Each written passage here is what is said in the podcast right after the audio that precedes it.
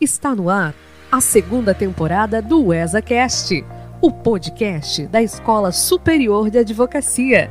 Idealização ESA. Trabalhos técnicos Estúdio CAASC.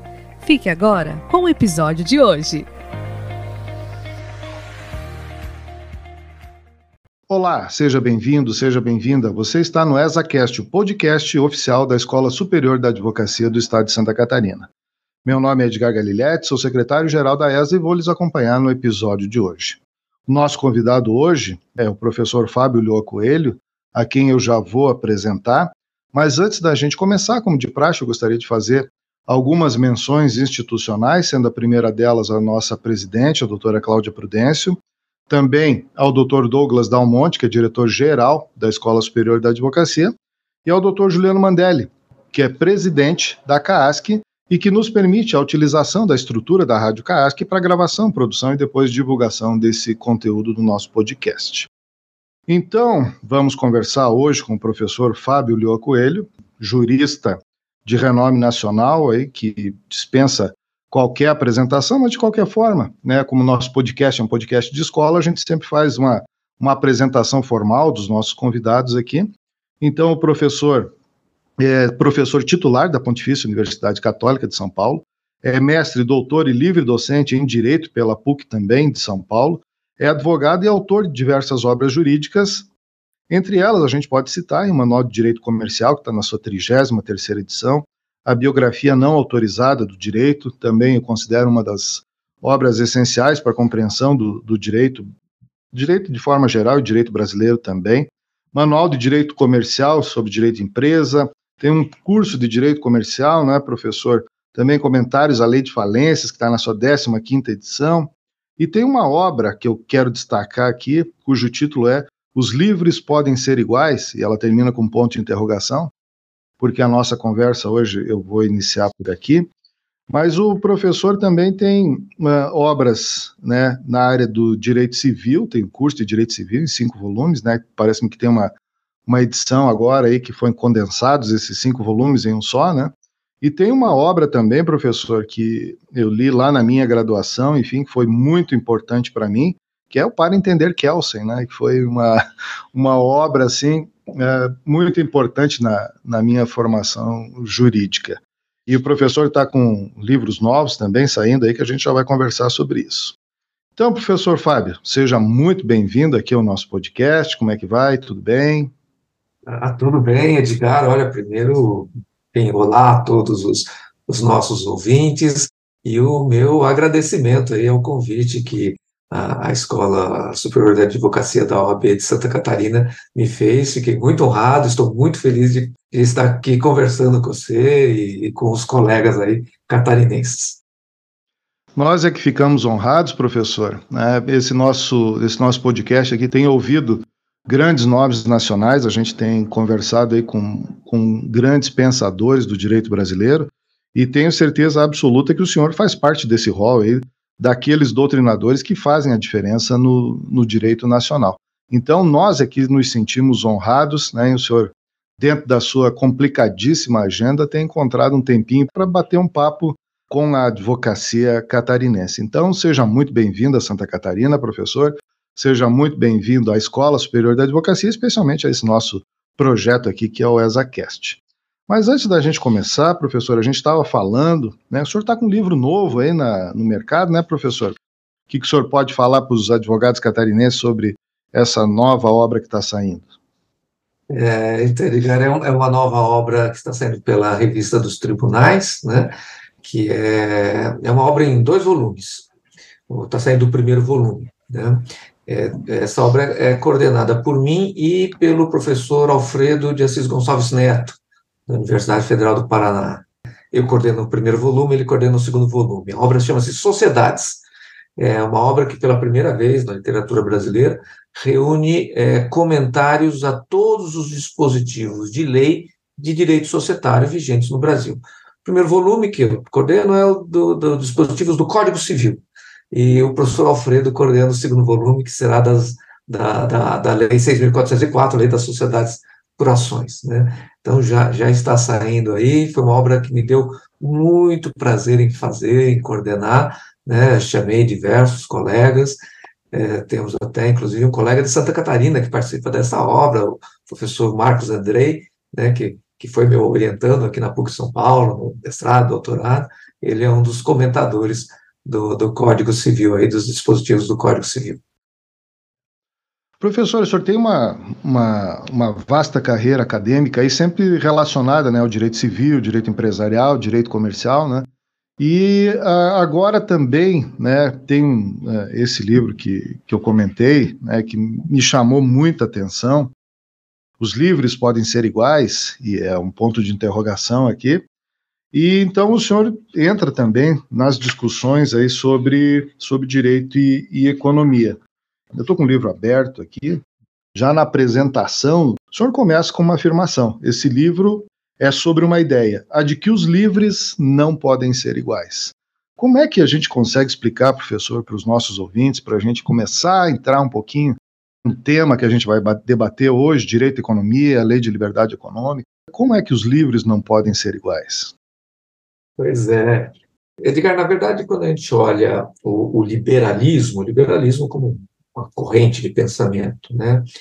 A gente percebe que ele vai se redefinindo ao longo da sua história, né? Então, os liberais costumam dizer que essa corrente teria nascido lá com John Locke, né? É, século XVIII, né? É, quando a grande pauta, a grande luta dos é, defensores da liberdade era a luta contra a monarquia absolutista. Né? Era um Estado, enfim, é, central, monarca com poderes absolutos, né?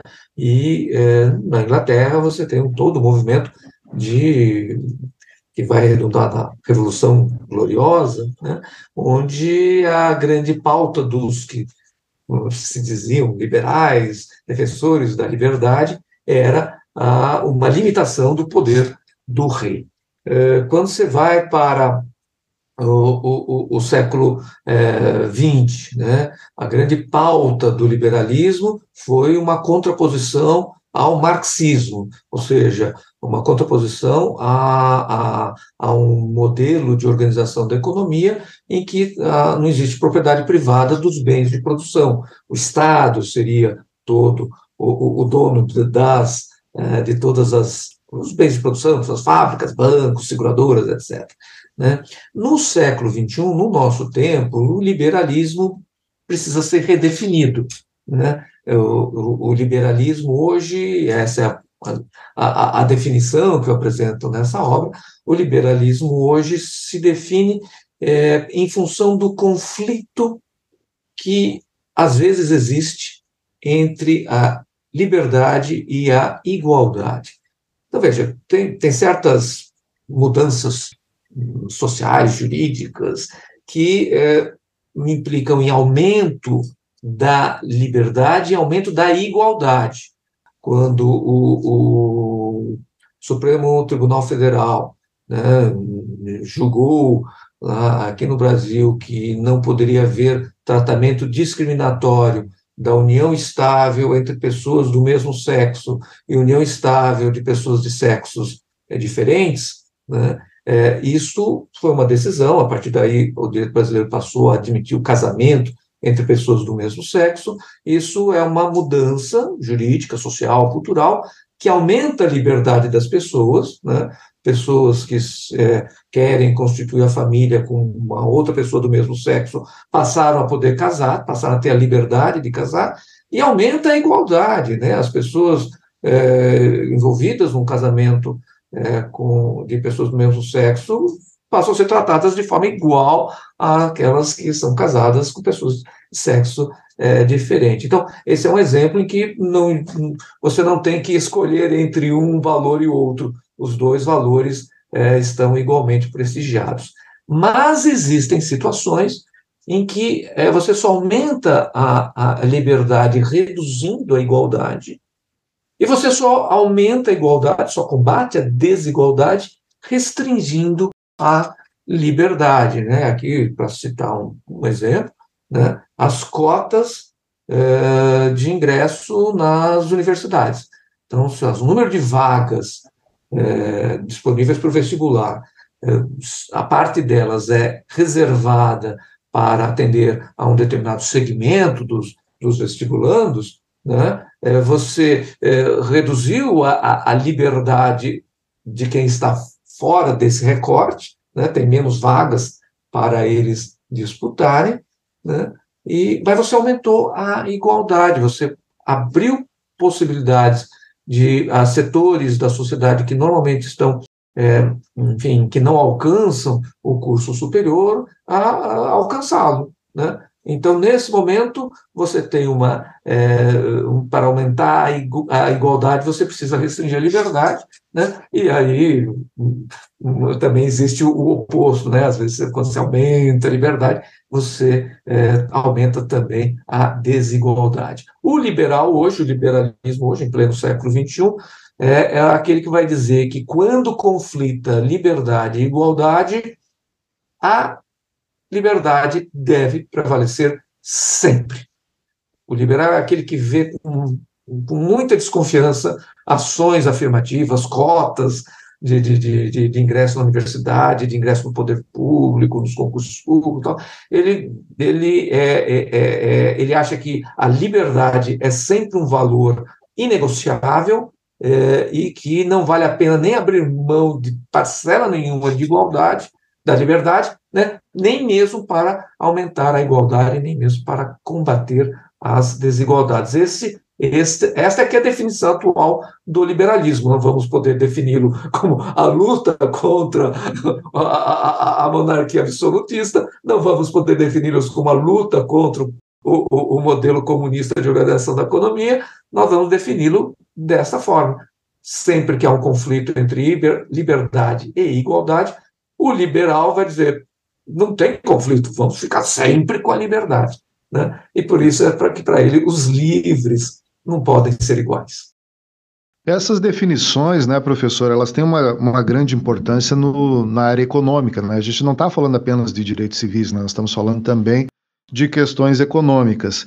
E para a gente se aproximar um pouco mais do tema da nossa, da nossa conversa hoje, eu lhe perguntaria, então, como é que direito e economia se relacionam historicamente e hoje, né? Como é que é esta relação?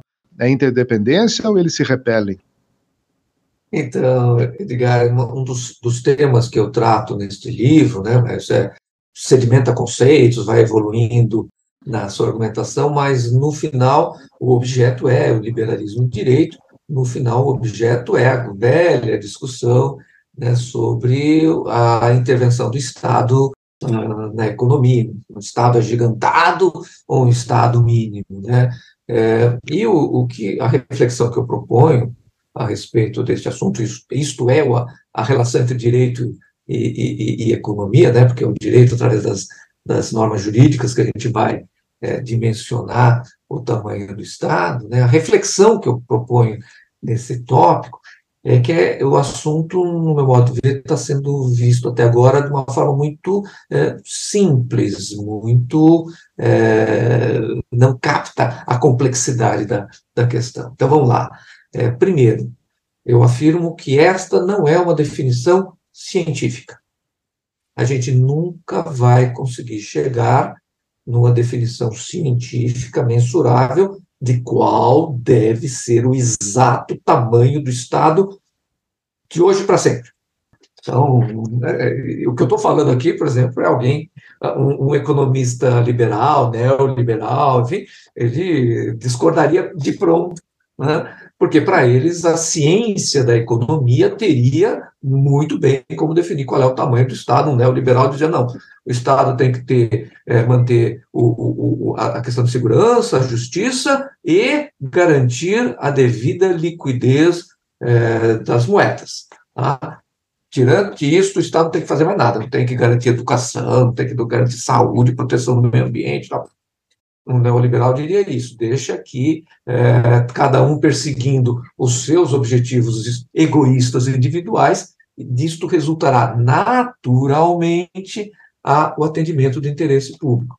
E o neoliberal diria: isto é ciência, isto é ciência econômica. Eu digo: não é. Nós não temos como definir cientificamente esse tamanho é, do Estado. Né? E aqui a gente depois vai, vai poder aprofundar um pouco mais, primeiro porque nem economia nem direito são ciências, mas daqui a pouco a gente fala disso daí. Né?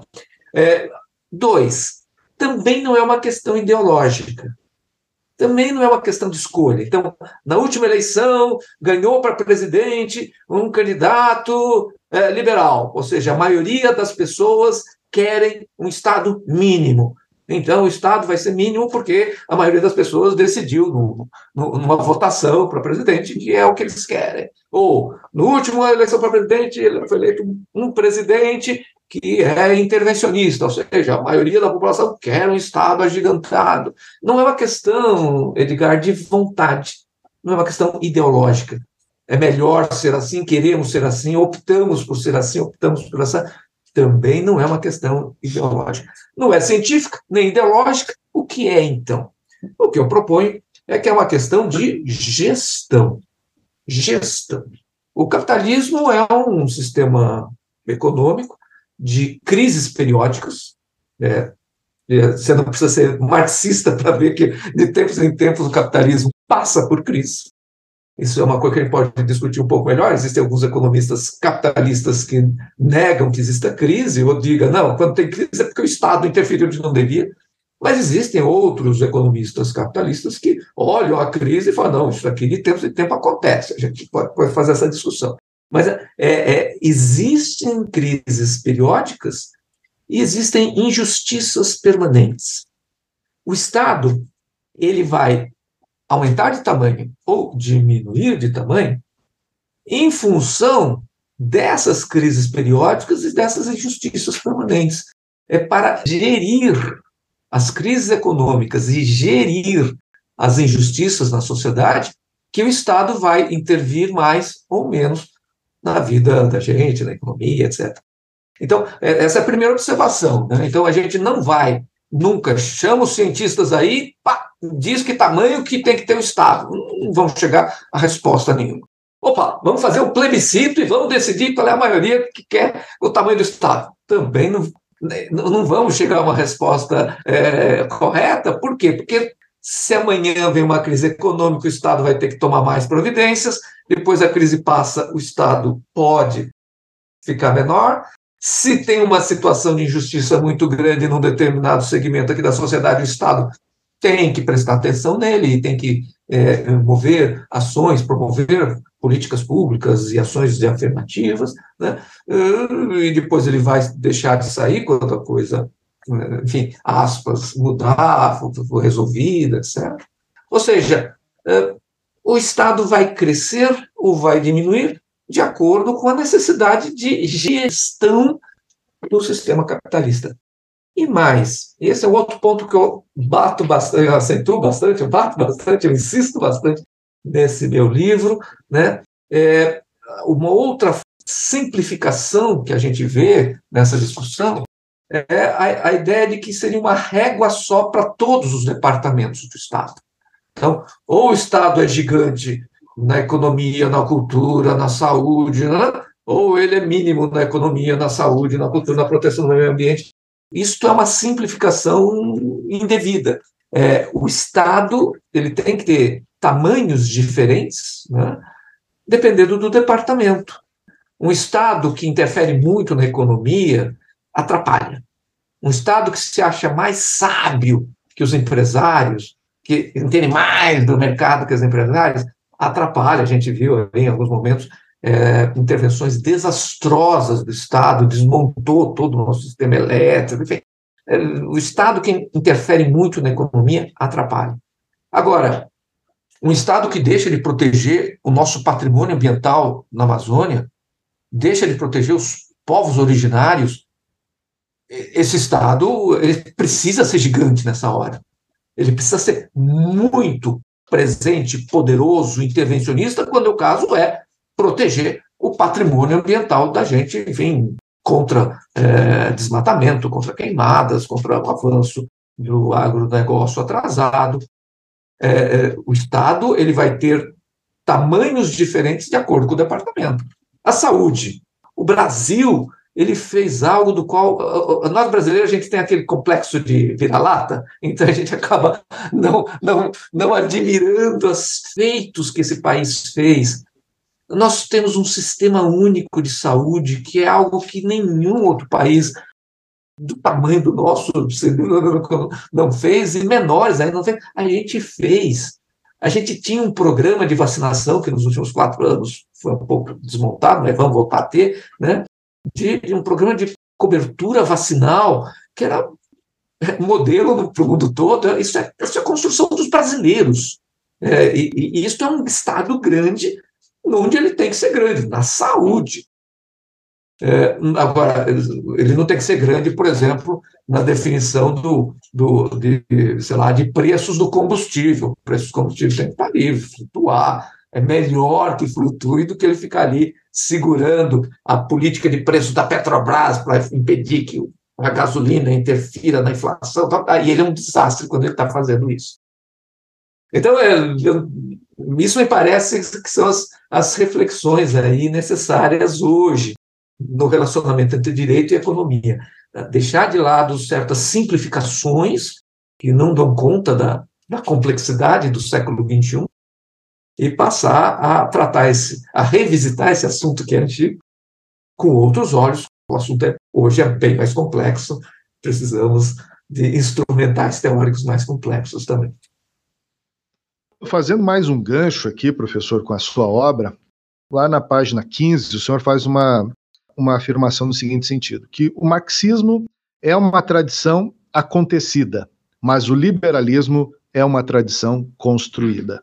Como é que a gente consegue explicar, professor, para o nosso ouvinte, é possível a gente falar ainda nessa divisão assim tão estanque entre marxismo e liberalismo, seja um do lado, outro do outro, ou essas duas correntes elas mesmo que estão se misturando e, e tudo está se transformando numa coisa só?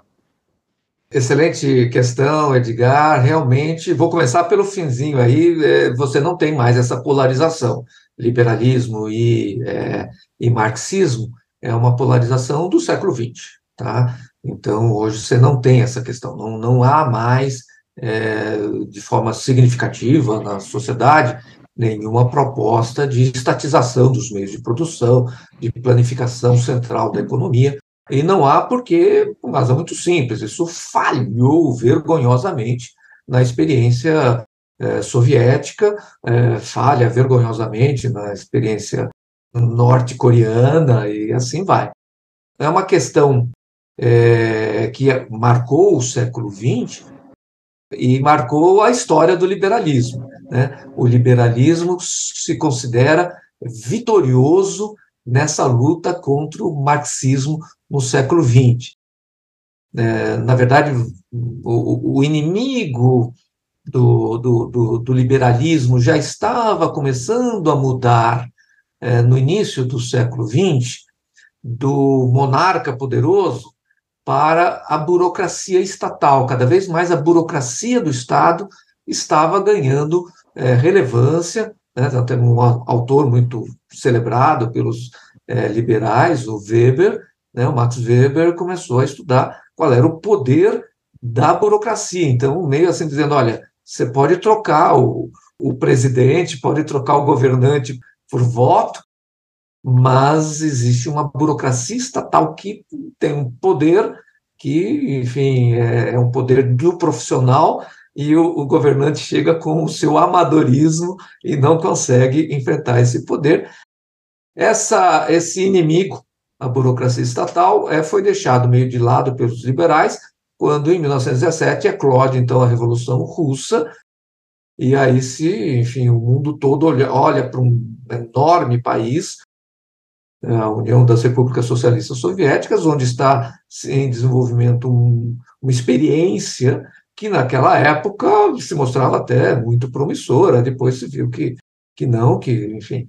Mas, é, é, nesse momento, a Revolução Russa, ela, ela diz o quê? Ela diz, sempre que a gente tiver um conflito entre liberdade e igualdade, a gente vai ficar com a igualdade.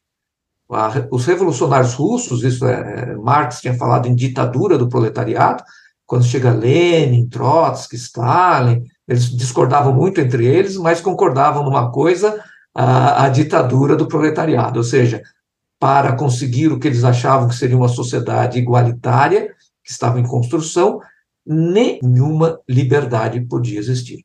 Nenhuma liberdade de organização partidária, nenhuma liberdade de imprensa, nenhuma liberdade de manifestação do pensamento.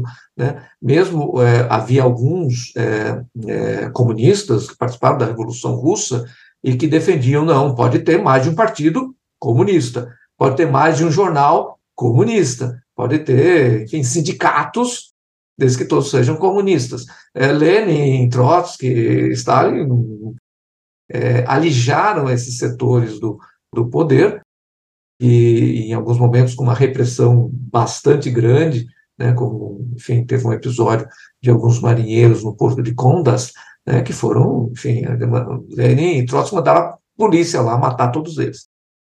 E eram, e eram comunistas, comunistas que queriam uma liberdade dentro do comunismo. Então, o projeto que se inicia, o projeto começa lá na, na, na, com a Revolução Russa, é exatamente o oposto do, do projeto que hoje define o liberalismo, ou seja, entre a liberdade e a igualdade, sempre ficaremos com a igualdade, ou pelo menos aquilo que a gente acha que vai levar à igualdade. 70 anos depois, esse projeto é, entra em colapso. Em 1989, temos a queda do Muro é, de Berlim, e, enfim, a gente pode até aprofundar um pouco mais por que, que deu errado, por que, que sempre daria errado uma planificação econo da, na economia. Mas o fato é que ninguém mais hoje leva a sério um projeto de, enfim, de, de centralização do planejamento econômico com é, propriedade pública dos bens de produção. Isto não é do, do programa político de ninguém, não é nenhum teórico fala isso, então, essa polarização deixou de existir. Ela é importante né, unicamente nesse desenho da, da trajetória, da história do liberalismo. Né? O liberalismo, é, muitos liberais dizem isso, né, se define em função do seu inimigo. Aqueles que atentam contra a liberdade são diferentes ao longo da história. Antes era um, um rei absolutista, agora é, é, um partido comunista, né? Enfim, no século XX foi um partido comunista, agora são as ações afirmativas do século XXI. Né? Então, eu, os liberais vão dizer que, enfim, é, ninguém dá chance para o liberalismo, né? Enfim, ninguém dá chance para a liberdade mostrar o que ela pode fazer, né? E tem sempre inimigos para se enfrentar. E aqui vem, então, a, história de ser uma tradição acontecida ou uma tradição construída.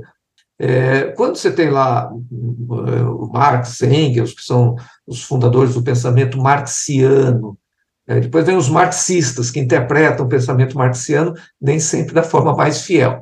Mas você tem aí, você pode dizer, uma filiação que vai acontecendo. Né? Os, os, os teóricos que vão se sucedendo se identificam como é, filhos do pensamento de Marx e filhos do pensamento de Lenin, filhos do pensamento de Lukács, filhos, nós temos toda uma tradição aí acontecida. Já no liberalismo, não. Se você pensar assim, John Locke, John Locke não imaginava que ele estava criando uma corrente de pensamento do qual participaria depois Mises, do qual participaria depois é, Hayek. Né? enfim, Mises e Hayek também não se falam, não, somos herdeiros do pensamento de John Locke, para nós o reino tem que concentrar tanto poder. Não existe essa sucessão acontecendo. Mas os liberais, isso é uma, uma coisa do liberal do fim do século XX, quer construir uma tradição. E aí ele vai atrás, vai buscar Adam Smith, vai buscar John Locke, vai buscar, enfim, e, e com isso tentam construir uma tradição é, José Guilherme Melchior, que foi um dos grandes teóricos brasileiros, né, liberais, um dos grandes liberais brasileiros, ele, ele é um dos que constrói essa tradição, mas pegando autores que não se identificavam como, é, enfim, afiliados ao pensamento daquele outro autor que o João Guilherme, que o José Guilherme Melchior colocou é, antes dele nessa trajetória, nessa nessa corrente de pensamento. Agradeço sua explicação, professor, e eu explico né, o motivo dessas minhas perguntas assim mais teóricas, né? É porque o objetivo da nossa conversa hoje é falar sobre a Lei 13.874 de 2019, que, aliás, professor, né, vai fazer quatro anos no dia 20 de setembro. Então, provavelmente, quando esse episódio nosso for ao ar, ele vai comemorar os quatro anos aí de, de vida da, da Lei 13.874, que todo mundo conhece como Lei de Liberdade Econômica. É, então eu fiz esse, né, essas perguntas mais teóricas assim para que o nosso ouvinte, professor, pudesse saber que a Lei de Liberdade Econômica ela não nasceu do nada, né, no Brasil. E eu gostaria de começar então falando sobre a Lei de Liberdade Econômica, professor, lhe fazendo uma pergunta de bastidores aqui. A gente sabe que o senhor teve uma, uma atuação bastante expressiva. E eu gostaria então que a gente começasse, né, professor, falando um pouquinho sobre isso, né? Em que contexto a lei de liberdade econômica nasceu no Brasil, então?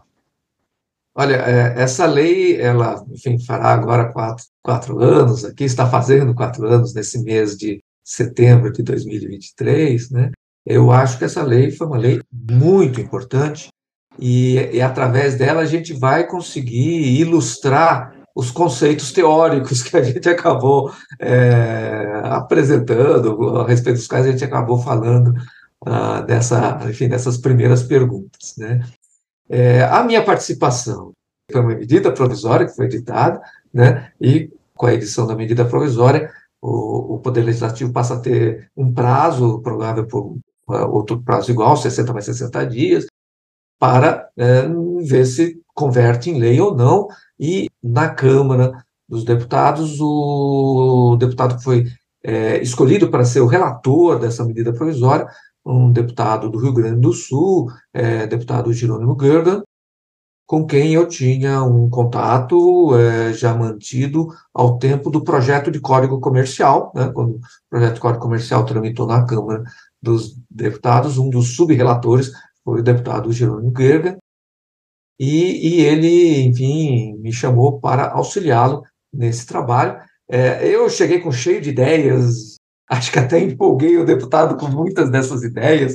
Cheguei, não, vamos aproveitar e fazer uma, uma disciplina geral de toda a, a questão da autonomia patrimonial, né? porque tinha lá um, um, artigo, um, um dos artigos da Lei de Liberdade Econômica é, melhora, e precisava melhorar, e foi bom que melhorasse, o artigo 50 do Código Civil da desconsideração da personalidade jurídica. Mas esse é só um dos aspectos da autonomia patrimonial que precisam ser regulados. Então eu cheguei com uma ideia ali de ah, uma disciplina geral. O deputado Jerônimo Gergen né, gostou da ideia, fez, colocou no seu primeiro relatório, mas é, muitas das ideias que, que eu dei, eu principalmente eu, eu, é, eu, eu melhorei, na minha opinião, a redação de alguns dispositivos. Eu acho que os dispositivos estão redigidos de uma forma, enfim, é, português, é, é, enfim, precário. Mas é, eu disse a mesma coisa com outro português, né? O fato é que, enfim, essas minhas contribuições todas não prosperaram, porque, e além dos objetivos, enfim, do Poder Executivo, né, enfim, ninguém queria só, era, só eu que queria fazer um regime geral das, da autonomia patrimonial das pessoas jurídicas, né? e, e, e, a questão de trocar seis por meia dúzia, realmente eu acho importante ter leis bem escritas, eu acho que isso ajuda, mas nem todo mundo se sensibiliza com isso, fala, não, mas está me escrevendo a mesma coisa, fica com o original. O fato é que de todas as minhas contribuições só sobrou uma, né, que é o atual artigo 49A do Código Civil que volta a tornar expresso no direito positivo o princípio da autonomia patrimonial que o Código Civil lá em 2002 havia tornado implícito, né? Eu acompanhei, atendia muitas dúvidas que o deputado Jerônimo Gerga eh, tinha, enfim, confiava em mim para, para trocar ideias, né?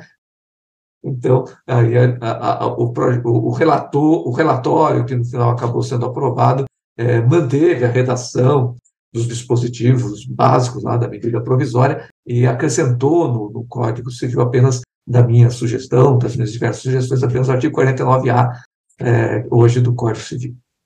Foi, é, foi uma, uma experiência fantástica poder contribuir, participar um momento importante do direito brasileiro, como foi esse, é uma das coisas que eu tenho a agradecer a confiança do deputado Jerônimo Gergen e, e, dizer que quem eu, eu gostei de ter, ter participado de tudo que eu pude participar.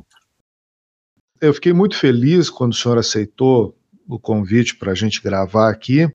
E lá, quando a gente estava definindo os temas, a sua sugestão foi falar sobre a liberdade econômica, porque a gente tem a oportunidade aqui de esclarecer um pouco mais para o nosso ouvinte a verdadeira relevância, a verdadeira importância desse normativo na legislação brasileira hoje.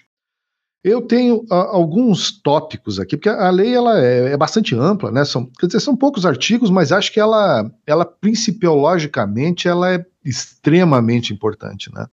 Porque ela define, na minha humilde interpretação, algumas linhas básicas para a gente mais ou menos pensar sobre o modelo econômico que, afinal de contas, se quer no Brasil, que pelo menos está regulamentado por legislação. E tem um artigo, professor, é o artigo 1 da lei, parágrafo 1, que diz o seguinte: O disposto nessa lei será observado na aplicação e na interpretação do direito civil, empresarial, econômico, urbanístico e do trabalho, nas relações jurídicas que se encontrem no seu âmbito de aplicação e na ordenação pública, inclusive sobre exercício das profissões, comércio, juntas comerciais, registros públicos, trânsito, transporte e proteção do meio ambiente. Então, é, é uma lei bastante abrangente, né, professor? E o que que, assim, se pensava realmente, então, na época, o senhor que acompanhou os bastidores, qual é o, o objetivo da lei? Ela, ela se presta a regular todas essas situações aqui, ou servir, pelo menos, de filtro interpretativo para todas essas situações aqui que eu acabei de ler? Como é que funciona isso na prática? Então, Edgar, eu acho que a gente poderia dividir aqui a nossa atenção, enfim, a nossa resposta aqui em, dois momentos, um olhando para o, o que, que os é, redatores da medida provisória tinham em mente, essas pessoas que eram do Ministério da Economia, do governo anterior, e o que é, virou lei. Né? Enfim, a, a, intenção do legislador, a gente sabe que cede em relação ao que está dito na lei. Isso vai ser bom para a gente poder é, fazer algumas conexões, algumas reflexões com a, aquelas questões teóricas que foram faladas, né, de que falamos anteriormente. Então, veja, na cabeça de quem redigiu a, a medida provisória, é, haveria um instrumento legal, a lei de liberdade econômica seria um instrumento legal do que a gente poderia chamar de um Estado mínimo, né, de um Estado que não intervém em todas essas áreas aí que estão listadas no artigo 1 né, urbanismo, trabalho, etc, etc. Na medida em que você tem uma regra, uma regra de direito urbanístico, né, então, nesta região da cidade, é, não é possível construir prédios com mais do que X andares. É uma regra que visa o quê? A, a, a estabelecer um, um, limite para o, o uso daquela infraestrutura urbana de esgoto, fornecimento de energia elétrica, tamanho de rua, tamanho de calçada. Né? Se você adensa muito, o governo, o Estado tem que investir em, na melhoria dessa infraestrutura então, é, o Estado limita ali. Mas para o construtor, para a incorporadora, esse limite é sempre um limite aos seus lucros, né? Porque se ele constrói um prédio de 10 andares, ele, se no mesmo lugar puder construir um prédio de 20, 30, 40, 50, ele vai, vai ter mais unidades para vender, ele vai ter mais escala, ele vai lucrar mais. Né? Então, a ideia era a de que também na interpretação de normas de direito urbanístico, é, essa lei é, seria um gancho para que o Estado fosse mínimo. A questão é que esta intenção, a intenção de, de quem redigiu a, a, medida provisória, quando vira lei, passa a fazer parte de um complexo, é ordenamento jurídico, né, em que aí a, as coisas começam a ter um pouco mais de. são um pouco mais complexas. Né? Então, essa generalidade do artigo 1 não revoga normas especiais, normas gerais não revogam normas especiais. Né? É, mas veja, é, o que tem de bom na lei de liberdade econômica, e isso eu acho que foi um grande avanço e concordo integralmente é, com você, Edgar, que é uma das leis mais importantes que nós temos, é o Departamento de Economia. É o Estado não interferindo na economia, prejudicando as relações entre empresários, por exemplo. É, o que não significa dizer, repetindo uma ideia lá, que ele não deva ser gigante na proteção do meio ambiente, na proteção do meio urbano, com normas de urbanísticas. Então, é, o Estado não tem que ser ou mínimo para tudo ou gigante para tudo. Ele tem que ter os seus diversos tamanhos. E eu vou pegar um exemplo, que é do artigo 3 é, inciso 8 da, da LLE, né, da Lei da Liberdade Econômica, que é o princípio da é, subsidiariedade das normas de direito contratual quando é, dois empresários são é, paritários, nos contratos entre empresários paritários. Um exemplozinho muito, muito simples disso. Nós temos no Código Civil uma regra que diz que os juros não podem ser superior a um determinado patamar, não, não vem ao caso aqui a gente é, esmiuçar isso. O Código Civil limita juros. Quando você tem uma, um contrato entre um, um, um empresário, é, enfim, é, mais poderoso, outro dependente economicamente, ou, sei lá, um, um distribuidor e um, fornecedor, tal, é, essas, essas, essa situação de assimetria faz com que essa regra do Código Civil de limitação dos juros se aplique. Mas quando você tem dois empresários simétricos, dois empresários paritários, está lá no artigo 3 inciso 8 da Lei da Liberdade Econômica, qualquer regra vai ser supletiva da vontade, ou seja, as partes podem contratar de forma diferente do que está previsto na lei. Né? Então, dois grandes empresários hoje, paritários, simétricos, podem, se um abrir crédito para o outro, podem contratar juros acima do limite do Código Civil? Resposta sim. Onde está a base legal para isso? Artigo 3, inciso 8 da Lei da Liberdade Econômica. Ou seja, na economia, o Estado não tem que ficar interferindo, por exemplo, juros é preço do crédito, né? Não tem que tabelar preço de, de crédito. Não tem. Tá? É, é ruim. Agora, já, por exemplo, se o assunto é que proteção que deve ser dada ao trabalhador, né? direito ao trabalho, o Estado tem que interferir para proteger o trabalhador. A gente vê hoje é, os motoristas de aplicativo, eles são vistos assim como empreendedores, donos do próprio negócio, como microempresários, ele até para fins tributários, eles são microempreendedores individuais, tal, né? Eu posso lhe dizer com toda a segurança, com base nos conceitos de direito empresarial, que um motorista de aplicativo é qualquer coisa menos um empresário. O empresário é aquele que gera com a sua atividade oportunidades de ganho para outras pessoas. O empresário é aquele que monta uma empresa e gera oportunidade de postos de trabalho para gente, para outras pessoas, gera oportunidades de novos negócios para os fornecedores, gera oportunidade de novos negócios para bancos, financiadores. Enfim, é, empresa é algo, é uma atividade que gera valor para outras pessoas. Um motorista de aplicativo, ele não gera valor para ninguém com a sua atividade. No meu modo de ver, ele é um trabalhador precarizado.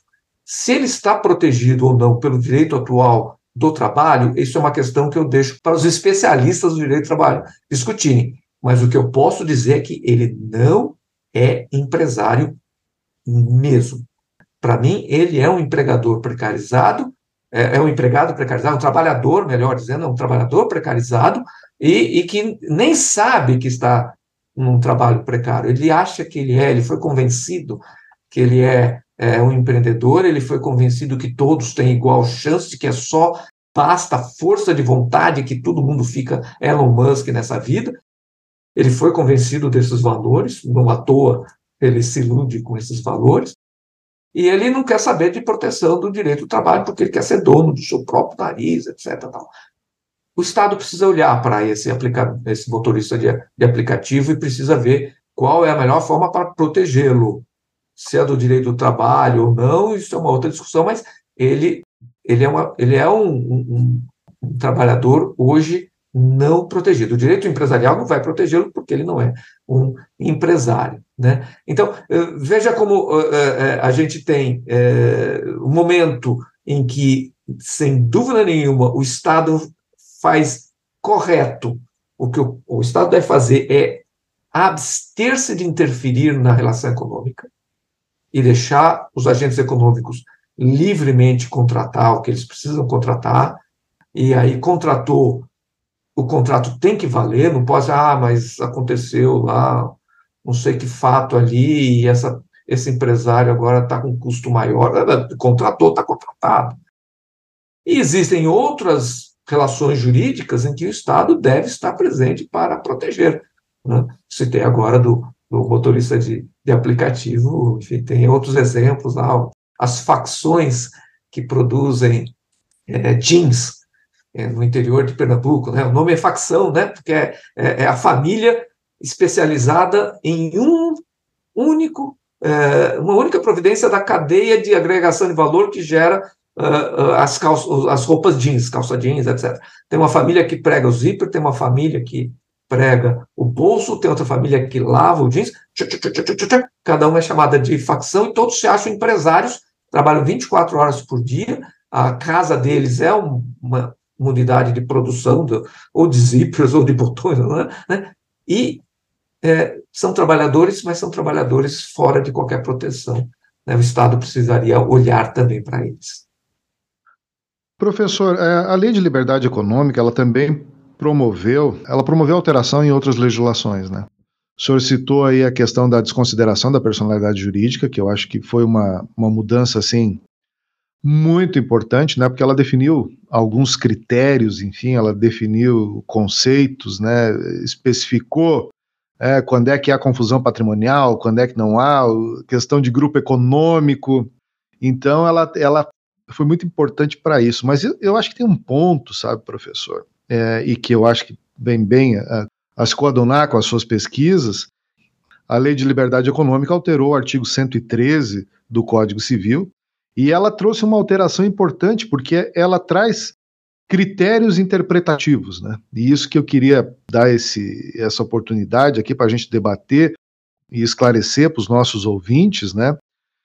Ela alterou o parágrafo 1 do artigo 113, e o parágrafo 1 diz o seguinte: né? A interpretação do negócio jurídico deve lhe atribuir o sentido que. E aí vem uma série de, de sentidos aqui, mas o, o inciso 5 dessa lei diz assim: que a interpretação do negócio jurídico deve corresponder a qual seria a razoável negociação das partes sobre a questão discutida, inferida das, das demais disposições do negócio e da racionalidade econômica das partes, consideradas as informações disponíveis no momento da sua celebração.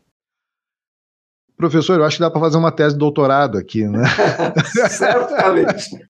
Certamente, dá, certamente. Dá uma tese de doutorado, né, professor? Porque, veja, qual seria a razoável negociação das partes? De que pressuposto a gente parte aqui, professor? Que todas as pessoas são racionais e visam sempre o lucro? Como é que a gente explica isso? É. Então, Edgar, realmente, é, é, eu, eu, tinha proposto lá uma redação um pouco mais, é, enfim, técnica, vamos usar essa expressão, para esse, esse dispositivo, entre outros, né? porque, veja, no, no mesmo inciso, é, você tem o critério teleológico, intenção das partes, o critério sistemático, aquilo que eu decorro das demais disposições do contrato, e o critério da racionalidade econômica. Né? Então, é, tudo junto, é, é, é, enfim, tudo junto e misturado, tudo acaba, né, acaba dificultando a aplicação da norma. Né? É, vamos ficar nessa, nessa, nesse último, a questão da racionalidade econômica. Né? E você está certo, existe uma presunção, né, uma presunção de racionalidade das partes, ou seja, uma presunção de que as partes são plenamente é, é, informadas né, e que sabem, com essa é, informação, quais são as suas prioridades, sabem escalonar as suas prioridades. Né? Isto é verdade? Não, isso não é verdade. Não, pessoas não são racionais, nós não somos racionais, ainda bem, né, nossas decisões são é, marcadas com um complexo de fatores, né, é, a razão, né, as, uma objetividade sempre tem, mas é, pesam também as, as nossas vontades, as, os, a nossa trajetória, os traumas que a gente passou, os medos que a gente tem, é, por, pela, pelas cabeçadas que a gente deu na vida, todo mundo deu cabeçada. Todo mundo deu cabeçada e todo mundo vai continuar dando cabeçada. É, então, é, é quando a gente olha para a realidade das pessoas, isso realmente não é, não é, não, não somos todos racionais.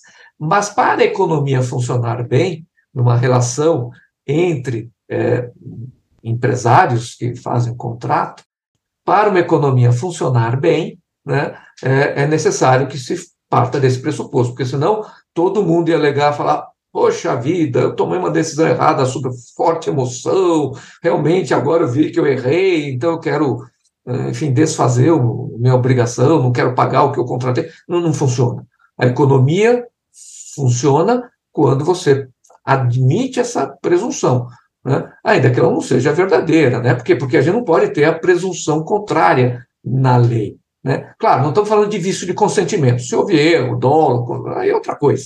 Né? Nós estamos falando de pessoas que se precipitaram e fizeram um contrato, pá, pensei pouco, foi, não fui muito racional, não vi todos os, todos os problemas que eu estava, em que eu estava me metendo. Tá? Essa pessoa não tem desculpa para não cumprir o seu contrato. Né? Então, a, a interpretação é, pelo critério da racionalidade é, é importante. Né?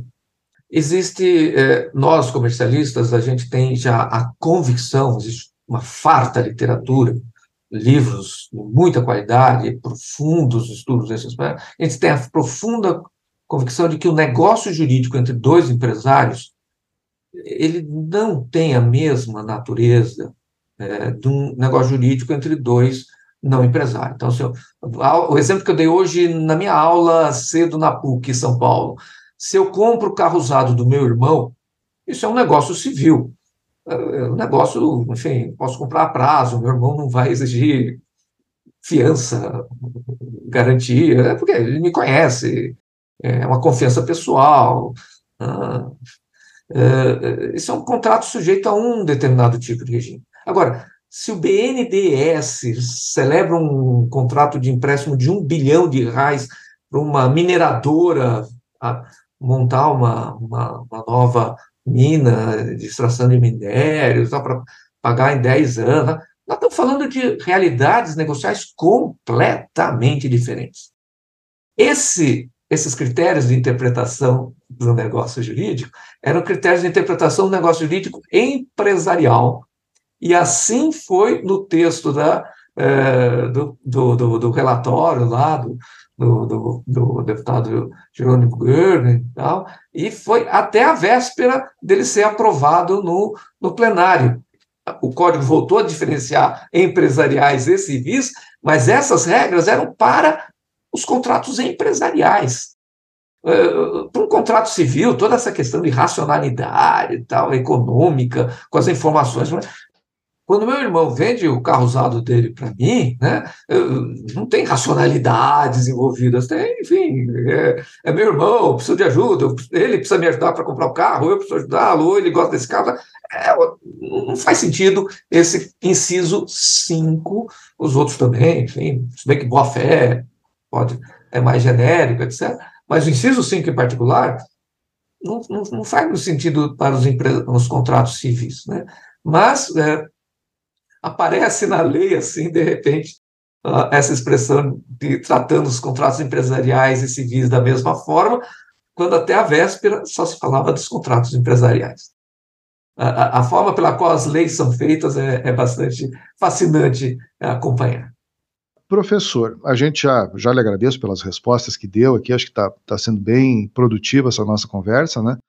Mas eu não posso deixar o senhor passar por aqui sem fazer uma, uma pergunta, né? Porque eu acho que a gente tem, nessa relação entre direito e economia, a gente tem um, um player aí muito importante, né? Que é o Poder Judiciário. E uh, no atual momento né, brasileiro, como é que o senhor vê a participação do Poder Judiciário E a questão da segurança jurídica, né? Isso é importante para o empresário, enfim. É, o poder judiciário pode ser considerado uma, uma externalidade? Excelente questão, Edgar. É, sim, sim, é uma externalidade. Veja, quando a gente fala em intervenção do Estado na economia, normalmente todo mundo vai pensar no Estado poder executivo. Mas não. No Estado poder legislativo. Mas não. O Estado também tem o poder judiciário. A intervenção do Estado, juiz na economia, é tão perniciosa quanto a intervenção do Estado uh, executivo, Estado legislativo. Né? É, é, os, o, as questões que dizem respeito às empresas, o funcionamento das empresas, uma, uma revisão de um contrato, né? É, quanto menos o Estado juiz interferir na economia, melhor para a economia. E quando a gente fala melhor para a economia, a gente fala que é melhor para nós brasileiros. Né? Veja, o, o, o juiz acaba imaginando que a questão da justiça é a questão da justiça entre aquelas duas partes do processo.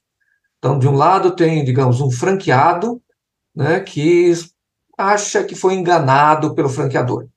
De outro lado, tem um franqueador que prova lá que objetivamente não prestou aquela informação que levou o franqueado a imaginar que ele ia ficar um Elon Musk por causa da, daquela franquia, né, que ia ganhar muito dinheiro, etc, etc.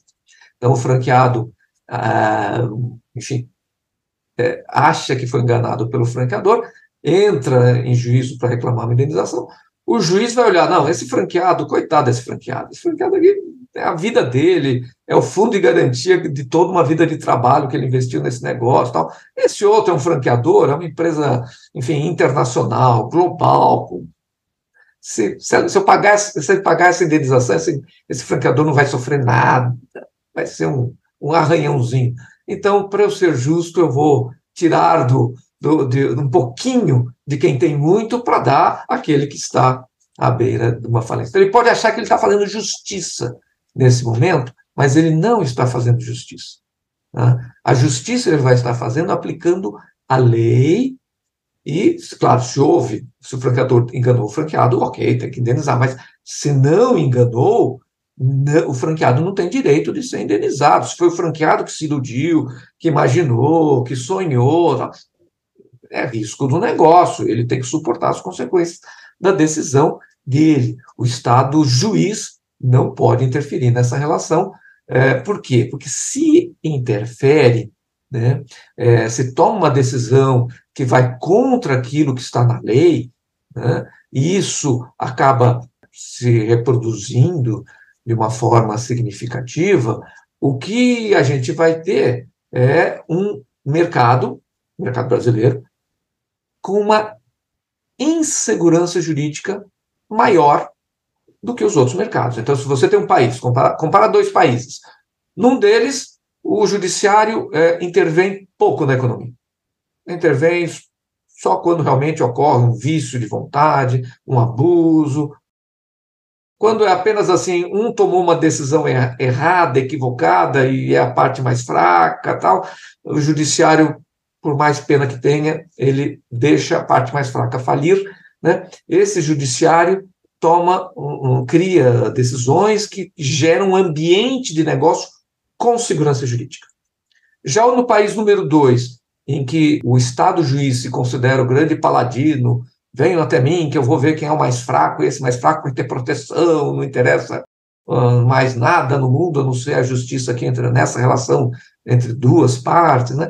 Esse Estado juiz vai criar um país com ambiente de negócios sem segurança jurídica. Claro, a previsibilidade das decisões judiciais nunca é 100%, nunca é. O, o empresário no mundo todo sabe que pode ocorrer uma decisão judicial imprevisível, mas dentro de uma margem muito pequena com a qual ele lida muito bem no mundo todo.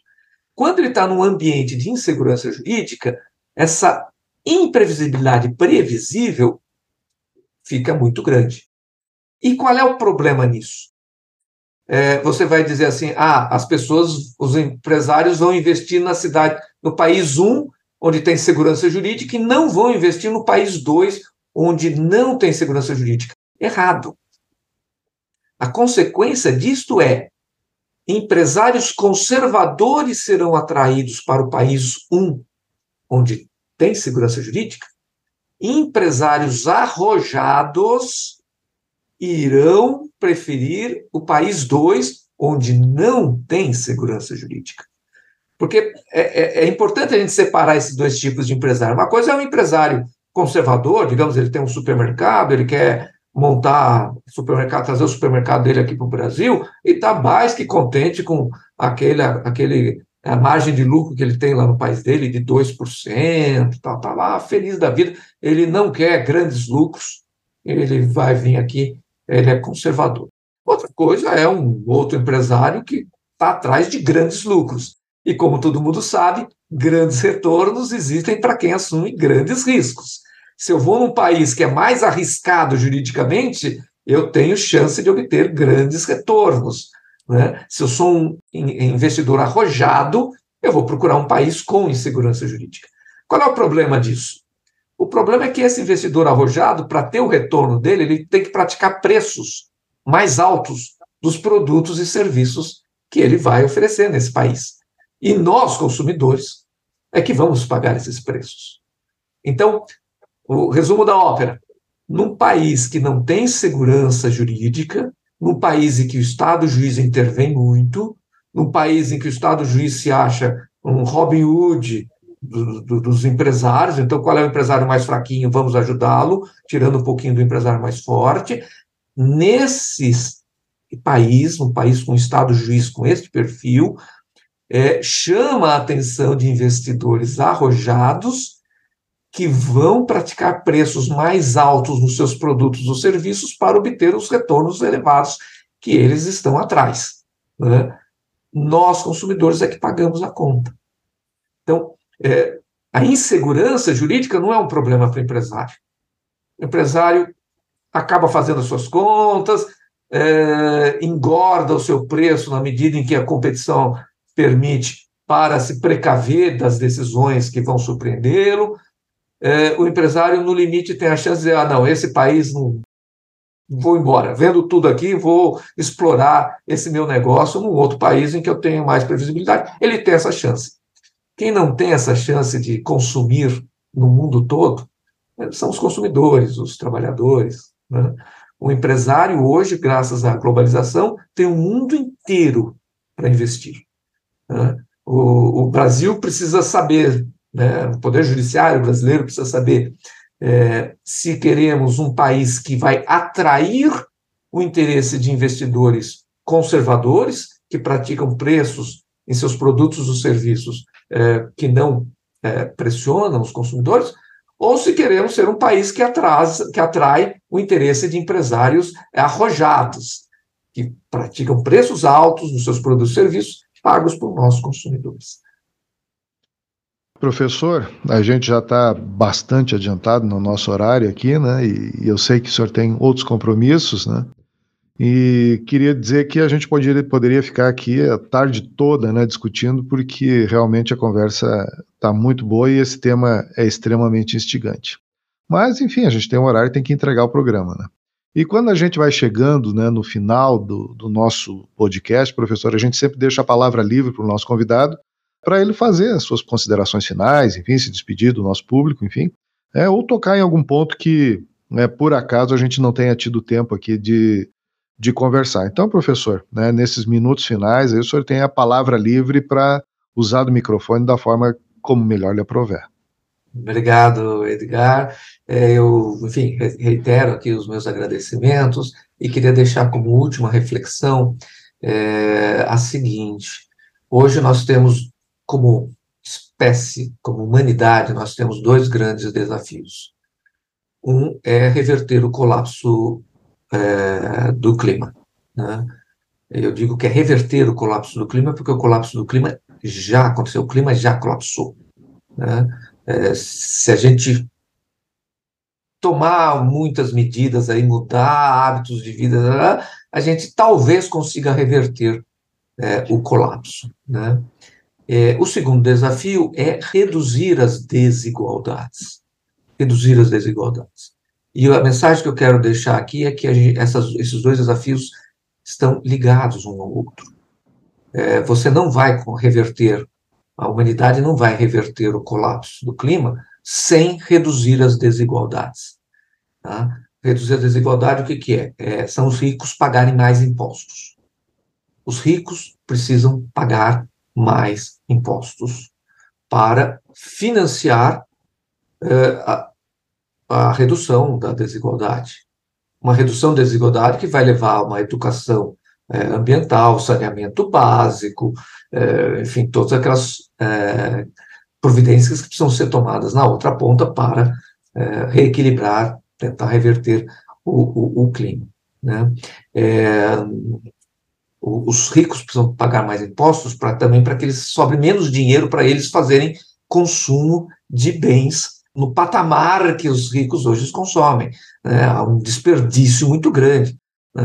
Produtos que, enfim, agridem a natureza e que são usados, enfim, uma vez só, né? plásticos e, e, e, outros, e outros materiais, enfim. Ou seja, de um lado, os ricos pagam mais impostos e consomem menos, tá? não precisa ter a quinta Lamborghini, né? E do outro lado, os é, menos ricos, os pobres, os excluídos, é, recebem é, o apoio do Estado através de ações afirmativas e, e possuem, recebem educação ambiental, recebem saneamento básico, coleta seletiva de lixo, enfim, não há como resolver uma equação sem resolver a outra. Essa é a mensagem que eu queria deixar aqui nesse fim desse nosso é, podcast e registrar também o grande prazer que foi é, exigrar essa nossa conversa. Realmente ela poderia se estender por horas. Nós é que agradecemos, professor, e eu gostaria já de lhe deixar aqui intimado, né, professor, para quando a, a, sua nova obra, né, as sociedades aí tiver, tiver no mercado, a gente gravar uma, um outro podcast falando dessa, sobre essa obra, enfim, e sobre os conceitos, enfim, com os quais ela vai trabalhar.